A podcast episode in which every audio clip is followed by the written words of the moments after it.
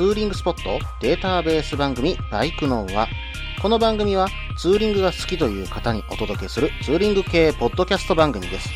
私のみならず、皆さんのおすすめスポットやグルメ、イベントなどを紹介、共有ができればと思っております。どうぞ皆さんよろしくお願いいたします。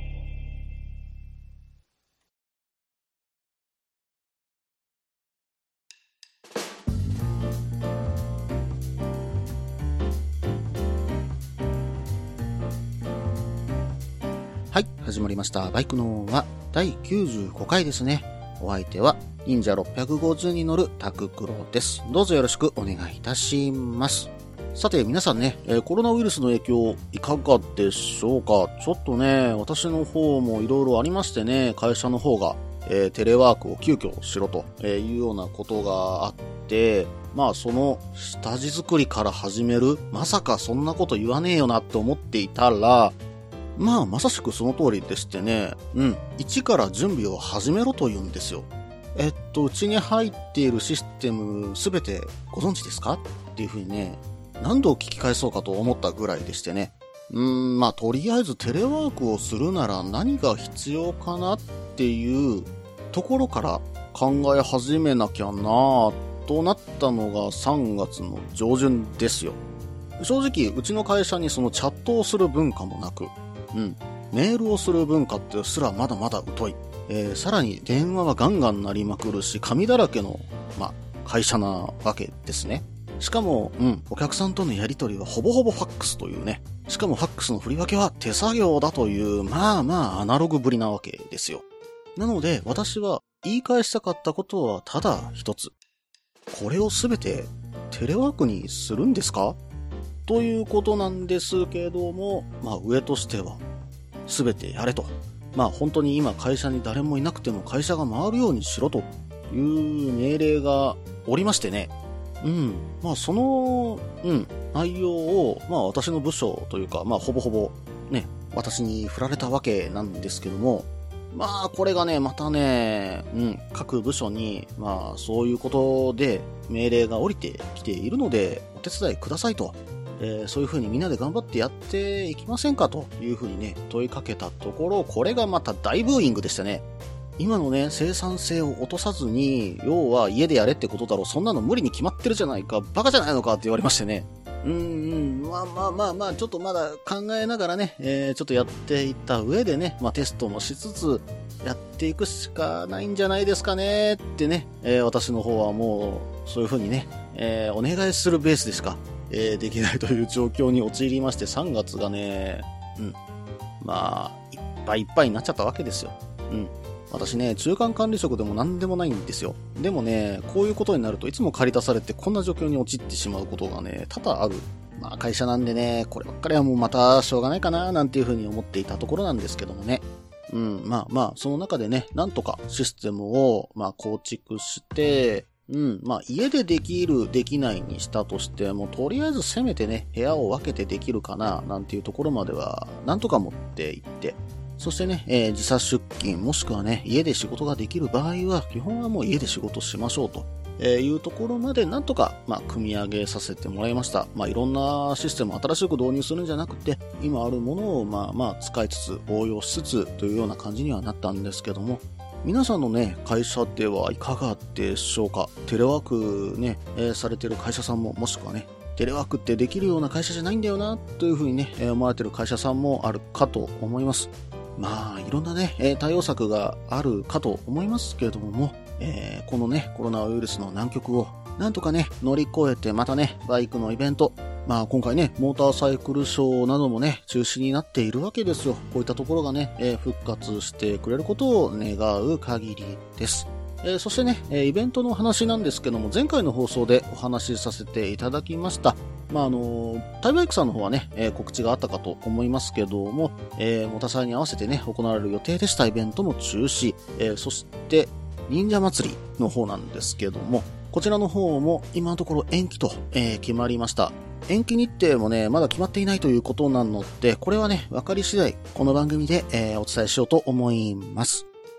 さてさて、まあ3月ね、えー、放送できなかった理由というのが、まあ先ほどお伝えしたそのテレワークの対応で会社が忙しかったというのも一つなんですけど、実は私もう一つ、うん、決まったことがありましてね、うんとね、3月中に私、次の、まあ、会社というか、転職先が見つかりましてね、えー、5月1日から新しい会社に行くことになったんですよ。なので、まあ、その転職活動もかなり実は忙しかった状況でしてね、まあ、本当にちょっと色々とありまして、まあ、2月の後半から3月にかけて番組が放送できなかったことに対してはね、えー、大変申し訳なかったなというふうに思っております。まあ、お便りの方はね、いただいたものはね、す、べ、て目を通しておりますので、うん、まあ、紹介できるメールに関してはどんどんとね、えー、紹介していこうと思います。では早速ですけどもね、コーナーの方に行きましょう。ツーリングトラブルのコーナー。このコーナーでは私、もしくは皆さんが遭遇したツーリング先でのトラブルを紹介して、今後の対応に役立てていただこうというコーナーです。今回ね、このコーナー初めてお便りをいただきました。ヒョロテンさんいつもありがとうございます。またね、えー、飲みに行きましょうね。まあ、コロナウイルスちょっと落ち着いたらなのかもしれませんけどもね。はい。それではね、早速、えー、メールの方を読んでいこうと思います。件名、暗い日曜。今日はザンザスに乗るヒョロテンです。今回は旅先でのトラブルのコーナーに投稿いたします。あれは去年の春、世界遺産になる前の静かなうちにまだ行っていない教会を巡ろうと五島列島に渡った時のことでした。長崎から五島最大の島、福江島に渡ったのが金曜のことでした。島の教会を訪ね、淵の本カトリック母妃群に沈む夕日を眺めたり、大瀬崎灯台を満喫して次の中通島へと渡ったのが土曜日でした。中通り島の南半分の教会を巡り、夕方宿に向かってセローを走らせながら、前回給油してから 200km 近く走っており、そろそろ給油のタイミングだなと考えておりました。宿への途中、GS がいくつかありましたが、明日の朝でいいやと、そのまま宿へ帰ってしまいました。この時は翌日起こる出来事など知る由もありませんでした。さて、雲一つない澄んだ春空の日曜日。この日は島の北側に伸びる長い半島の先まで行ってから佐世保へと向かう予定でした。昨日給油しなかったので、宿のある集落にいくつかある GS で給油しようとすると、日曜定休の看板がここは休みでも他でどこか一つくらい GS が空いているだろうと探すもすべて定休日。ここでもまだ隣町はもう少し規模が大きいのでいくらなんでもそこの GS の一つくらいは空いてるだろうと探すもすべて定休日。ここでもまだ隣町はもう少し規模が大きいのでいくらなんでもそこの GS 一つくらいは空いているだろうくらいの考えで、残り少ない燃料をいたわりつつ次の町へと、だが、だが、空いてない。一つも、一つたりとも空いてないではないか。焦りました。ええそれは焦りました。この時点で予備タンクに突入しており、もしかしてやばいのではとの考えを打ち消しながら 7km ほど離れた次の町へ。その町には3つほど GS がありました。そして全て閉まっておりました。絶望に打ちひしがれながら GS の前でバイクを降り、通りすがりのおっちゃんに近くで空いている GS はどこなのと尋ねると、日曜日は全部休みだとのお返事が。ああ、島から出られない。今日も連泊でレンタサイクル借りて観光するのか。いや、半島は諦めて、なんとか港までたどり着いてフェリーに乗るか。それより港まで燃料を持つのかなんて悶絶している最中にふと GS を見ると、事務所のカーテンが揺れているではありませんか。急いでドアをノックすると、中からおっちゃんが、どうした？と顔の覗かせました。おっちゃん、いや、おじさまに事情を説明し、給できませんかとお願いしたところ、快くええよと引き受けてもらえました。おかげで予定通りの旅程を終えることができました。今回の教訓、ガソリンは給油できる時に給油しましょう。特に休日前のツーリング先では。ヒョロテンさん、メールの方、本当にありがとうございます。うん、まあ本当にね、五島列島だけじゃなくてね、うん、田舎の方のスタンドに行くと、こういうこと本当にあるかと思います。まあちょっとね、私もいろいろあった思い出があるので、まあそのこともね、えー、含めながらね、よろてんさんのメールを見直していこうと思うんですが、その前に CM です。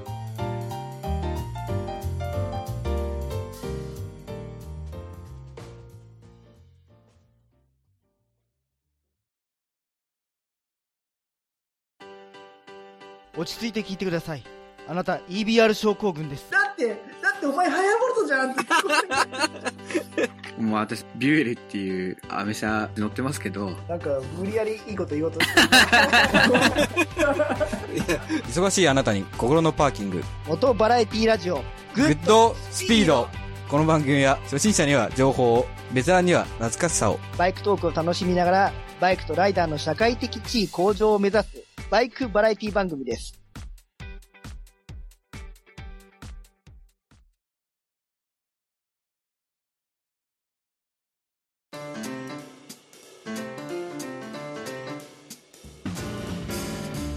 はい。それでは後半です。後半はですね、ヒョロテンさんのメールをね、詳しく見ていこうと思います。まずはね、えー、ザンザスで、えー、向かわれたと。まあ、五島列島に向かわれたということですが、ザンザスってね、うん、懐かしいですよね。うん、確か開発の時は現代版マッハでしたっけ？まあそういった形でね、開発されたバイクだったかと思います。うん、で、これね、ヒョロデンさんのザンザス、一度見たことがあるんですよ。うん、あれは大阪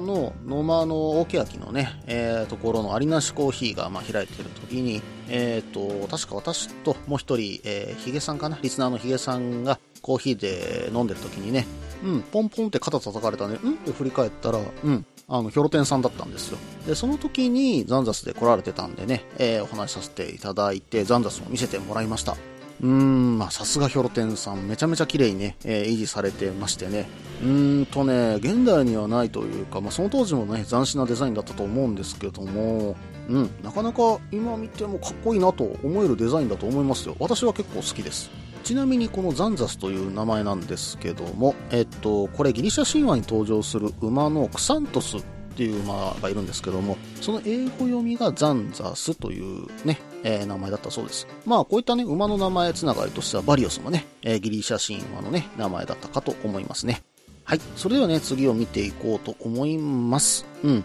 えっと、五島列島に行かれてたんですね。いいなぁ、五島列島。私もね、行ったことはないんですが、憧れる地区ではあるんですよ。やはりこの辺りのね、魅力といえば、うん、やっぱり境界群ですよね。うん、道崎天主堂なんてね、えー、見に行きたいところではあるんですけどもね。そしてそしてね、うん、回食べてみたいのはね、鬼サバさんのね、サバ寿司ですよ。うん、私、サバ寿司はね、本当に好きで、うん、自分でも木寿司作ったりとか、あ、木寿司っていうのはね、えー、関西の言い方で、えっ、ー、と、しめ鯖を作ったりもね、えー、したりするんですけども、まあ、あとね、滋賀県の方に行ったら鯖街道、えー、そして朽木の辺りに行けばね、えー、サバ寿司屋さんかなりありますんでね、そちらの方で一軒一軒ね、まあ、行ったたびに一軒ここで買う、行ったたびに買うみたいな感じでね、えー、必ず買って帰るほど好きなんです。で、そしてね、えー、この五島列島の、まあ、福江空港の近く、もしくはターミナル港でも販売してるそうなんですけども、超絶肉厚のね、サバ寿司があるそうなんですよ。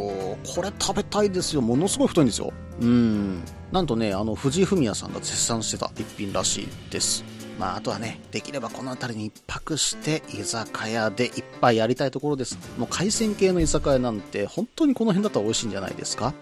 そしてね、うんと、大瀬崎灯台の近くに、確かニューパンドラっていうお店があって、そこにもね、ウツボ料理があるっていうのは聞いてるんですよ。これ食べたいんですよね。まあおそらくウツボ、ここ指切って書いてあるんで、指切ってね、こういう、うんとね、皮の厚いお魚とかね、えっ、ー、と、筋肉質の魚を食べるとかなり美味しいらしいので、一回食べてみたいんですよね。ということでね、まあ本当にヒロテンさんも書いてますが、この他にも、淵の本カトリック墓碑ですか。この辺りのね、沈む夕日っていうのもすごい綺麗みたいですしね。そしてね、この島をね、セローで巡る。セローで巡るっていうのがまたいいじゃないですか。ああいうね、セローみたいなバイクで、とことことああいう場所を走るっていうのは、うん、私それを夢見てね、前回 CRF 買ったのはあったんですけども、うん、そうだな。まあ今は大型免許取って、大型に憧れて大型買っちゃって、忍者にすっごい魅力に惹かれてはいるんですけども、まあ当時はすごく、うん、まあ CRF、まあもしくはそういう短気筒のね、オフ車で旅をしたいな、なんていう風にね、憧れていました。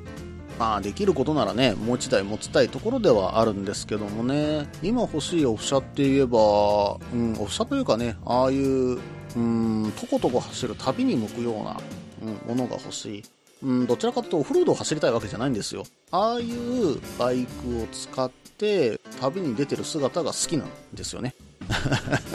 まあ、オフロード、うん、まあ一回走ってみたいなとは思うんですが、それはそれで別のバイクで、うん、買いたいなと。もうそんなことしちゃうとね、3台ぐらいになっちゃうんでしょうけどね。もしそういう形でね、もう一度持てるんであれば、次はセロー欲しいななんていうふうに思いますね。うん。ただ北海道でね、えー乗った時に、もう60キロでね、お尻が痛くなってしまったので、シート加工だけはまた絶対入れますけどね。はい。そしてね、えーこの後にトラブルのお話が書かれていたんですけども、うん、ガソリンですよ。うん。まあこれね、ガソリンスタンドがないっていうお話になってくると思うんですけども、特に五島列島ね、えー日曜日にやっていないということで前日にガソリン入れておけばよかったっていうお話なんですが、なんですが、結構ね、田舎の方に行くと確かに日曜日やってないんですよ。ただね、こんな五島みたいに、こう隔離されたところで、日曜日全部のガソリンスタンドが休みなんていうのはね、私も初めて聞きました。どこか一箇所ぐらいね、例えば JA さんとか開けてってくれてもいいようなもんですけどね。ちなみに福江島にね、うん、あの輸送所もあるんですよ。うん、あの輸送所っていうのは製油所でねあの生産されたガソリンの、まあ、そういった製品ですよね石油製品を一時的に貯蓄してタンクローリーに積み込む設備を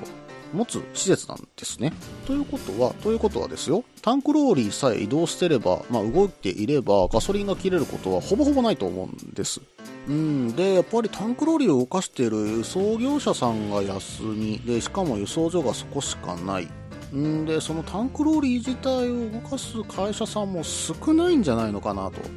うん、いうふうに思うんですけどもね。まあまあ昔からね、えー日曜日が休みだからうちも休もうということでね、休んでいる会社さんも多いのかもしれませんけどもね。うん、でもまあね、観光地なので土日にやはりね、あの人が来るということを考えると日曜日にね、ガソリンスタンド空いててくれる方がね、助かるんですけどもね。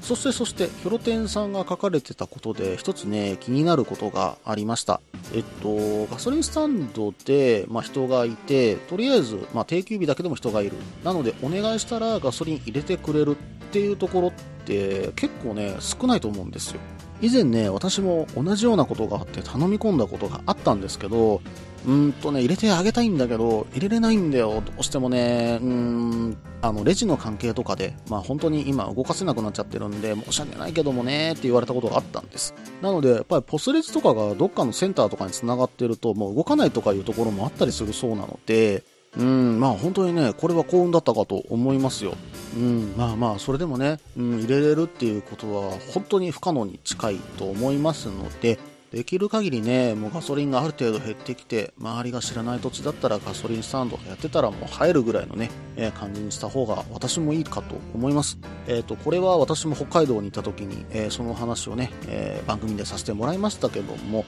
帯広からね、釧路に向かう途中、帯広で私ガソリン半端だったんですよ。うん。で、これがね、MT-09 だったんですけども、まあ、釧路までなら持つだろうっていう甘い考えですよ。うん。本当に今思うとすっごい甘い考えだったんですけども、うん。まあ、その距離ね、反対で行けるわけないんですよ。まあ、そんな風にね、北海道の縮尺図がまだまだ頭に入ってない状況の時にそんなことやらかしちゃったもんで、まあ言ってしまえば、裏幌のあたりで、まあガソリンがまあ言ったら、あと1メーターになっちゃったんですね。あ、これはやばいと。もうここまで行って、釧路までって、これ確かまだ半分来てないよなというような状況だったので、まあそこでガソリンスタンド探すしかないなと思って降りたんですね。まあ高速乗ってたんで高速降りたんです。ところがところが、裏幌降りて、まあちょっとした街はありました。で、この時時間がね、5時半ぐらいだったかな。5時半から6時ぐらいだったと思います。ギリギリ6時前だったと思うんですけども、うん、まあこれならまだね、うんと、元別の街に行けば、まあまだなんとかガソリンスタンド空いてるだろうと。結構ね、大丈夫かなと思って行ったんです。行ったらですよ、この日日曜日だったんですね。1軒目、2軒目寄って、もうガソリンスタンドが両方ともやっぱり閉まっていて、で、まあ、近くに、えっと車のディーラーがあったんでそこに泣きついたんですよすいませんガソリン譲ってくれませんか？もしくはガソリンスタンドやってるとこ近くにあれば教えていただけませんか？っていうことでねちょっと泣きつかせていただいたらなんとかね日曜日にやってるスタンドが、まあ、この街は1軒しかないけどあそこならやってるよって言って教えてもらって1軒だけあったんですよ。なので助かったっていうのがあったんですけどもまあね、まあ、こういうことがね、まあ、日曜日っていうのがねやっぱ起こりうるんですよね。でこれをやらかした後はですね、まあ、半タン以下になったら基本はもう入れるようにしてます、まあ、本州はね、うん、で北海道だったら、まあ、半タンだったら絶対入れます。はい。それぐらい怖いですね。と言いつつね実はもう一回やらかしてるんですようんとリスナーさんたちと一回ねツーリングに行って谷瀬の吊り橋ね、うん、奈良県にある谷瀬の吊り橋ですよ。まあ、あっちの方に行った時に、まあ、途中ガソリンスタンド寄ろうかなと思ってて、で、それを、まあまあ見過ごしちゃって、で、そのまま、まあみんなで、まあ、走ってて持つかと思って走っていったら、うん、案の定ガソリンが切れそうになって、途中でガソリンスタンドを寄ろうとしたんですよ。まあ見事にね、日曜日休みという風になって、そこで大慌て。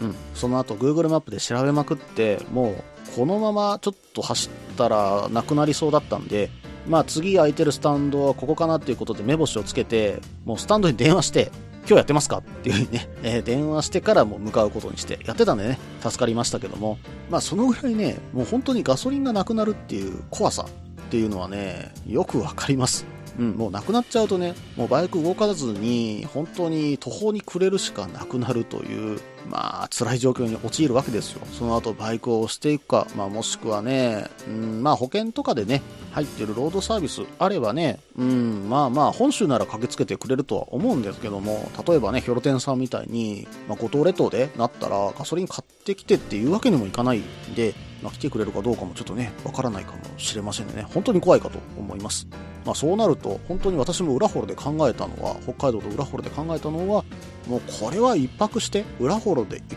泊して、明日の朝入れていくしかないよな。もうホテル代痛いけど我慢するしかないな、なんてところまでやはり考えてしまいましたね。なので、皆さんね、えーガソリンに関してはね、うん、本当に、うん、本当に早めの給油をした方がいいと私は思います。ヒョロテンさん、メールの方本当にありがとうございました。以上、ツーリングトラブルのコーナーでした。さて、次はエンディングです。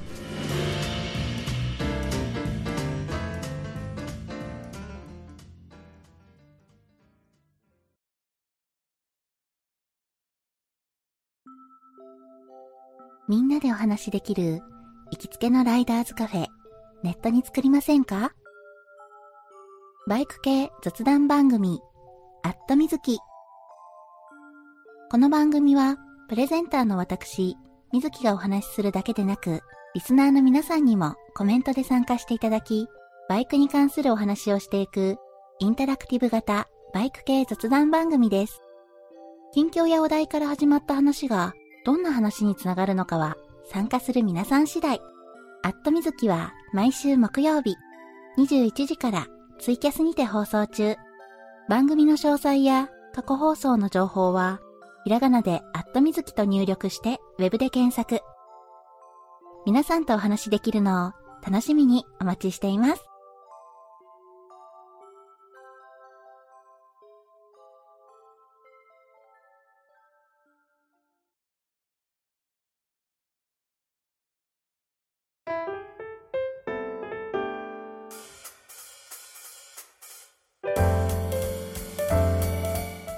それではね、エンディングです。エンディングはね、少し告知の方をさせていただこうかと思います。まあちょっとね、いろんなイベントが中止になったんですが、まあ今回の告知といたしましたイベントではないんですよ。うん。何のお話かというと、うん。今回ね、えーバイクのはタククロとして、FM ナバリさんの、えーバンアゴステーションさんに出演することになりました。まあ、えっと、4月8日の12時40分からですね、え15分程度の放送になるんですけども、そこのね、ゲストの一人として、え私、え参加することになりましたのでね、えーぜひとも皆さん聞いてください。まあ、FM 名張といってね、三重県の名張市しか聞けないんじゃないのかっていうふうにね、言われちゃうかもしれないんですけども、ネットでね、え全国、え聞けるようになっていますので、ぜひともね、その日聞いていただけたらと思います。まあ、お昼休みの時間帯かなうん。何をね、話すかっていうのはまだまだ決まってなくて、まあ4月8日、ほぼほぼぶっつけ本番みたいなね、感じになる予定ではあるんですけども、まあ番組の紹介等できたらなぁなんていうふうにね、思っています。まあ、今回のお話はですね、あの、忍者祭りの絡みでお話が来ましてね、えっと、そもそもその忍者祭りっていうのは、伊賀の忍者フェスタの協賛イベントの一つなんですね。で、その中で忍者祭りを、まあ、あの、バイクの忍者祭りをするよっていうような告知をね、えーしようとしていたそうなんです。そしてね、今回、まあ、その忍者祭りの延期が決まったわけじゃないですか。なんで、まあ、その時にその枠で、まあ、延期のお話になると思うんですね。まあ、今回も、うん、私、あの、忍者祭りの方では MC をする予定でしたので、うん、まあ、その関係でね、えー呼んでいただけたというような感じです。まだ何を話すかなんてね、本当に何も決めてませんし、まあ、本当に忍者祭りとはどんなイベントですか、どんなバイクに乗ってますか、的なね、えーお話になるそうなんですけども、うん、まあ、そこでどんな話をしようかなって、やっぱり練っといた方がいいじゃないですか。で、結局ね、まあ当日ド緊張でね、何も喋れなくなるというのがね、えー私のま定番ではあるんですけども、まあそんなことならないようにね、できる限りまとめてね、えーお話しさせていただこうかななんていうふうには思っています。うん、まあ15分と言わずできればね、うん、もっと何回も読んでほしいななんていうふうにね、思うところもあるんですけどもね、うん、目指せ FM でのね、えバイク系番組というのね、えーところができたらいいななんていうふうに個人的な夢としては思っております。ということで、FM なばりさん、バンワゴステーション4月8日ですよ。12時40分オンエアということでね、よろしくお願いいたします。この番組では皆さんからのメールを募集しています。ツーリングスポット紹介のコーナーではおすすめのスポット、穴場のスポット、自分しかいないけど自分が好きなスポット、自分じゃ行けないけど良さそうなスポットを教えてください。また、イベント紹介のコーナー、ツーリングアイテムのコーナー、ツーリングトラブルのコーナー、温かいお便りも待っています。できる限りご紹介させていただきます。